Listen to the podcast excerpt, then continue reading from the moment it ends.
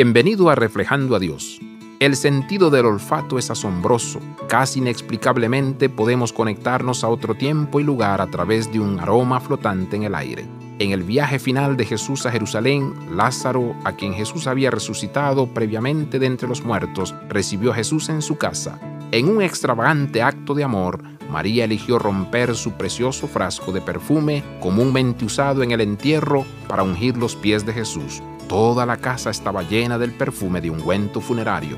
Quizás el olor recordó a toda la casa el entierro y resurrección de Lázaro. Sin embargo, está claro por el texto que el perfume le recordó a Jesús su propia muerte inminente.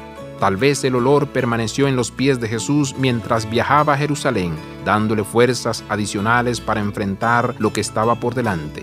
Podría ser que mientras Jesús clamaba al Padre, aparta de mí esta copa, en Marcos 14:36, todavía olía el olor del aceite funerario en sus pies. Jesús no fue disuadido por aquellos que lo siguieron debido a los milagros que realizó. No fue descarrilado por discípulos codiciosos por el poder de un reino terrenal. Permaneció enfocado en la misión de su Padre incluso cuando el recordatorio de su propia muerte permaneció en el aire. Abraza la vida de santidad. Visita reflejandoadios.com.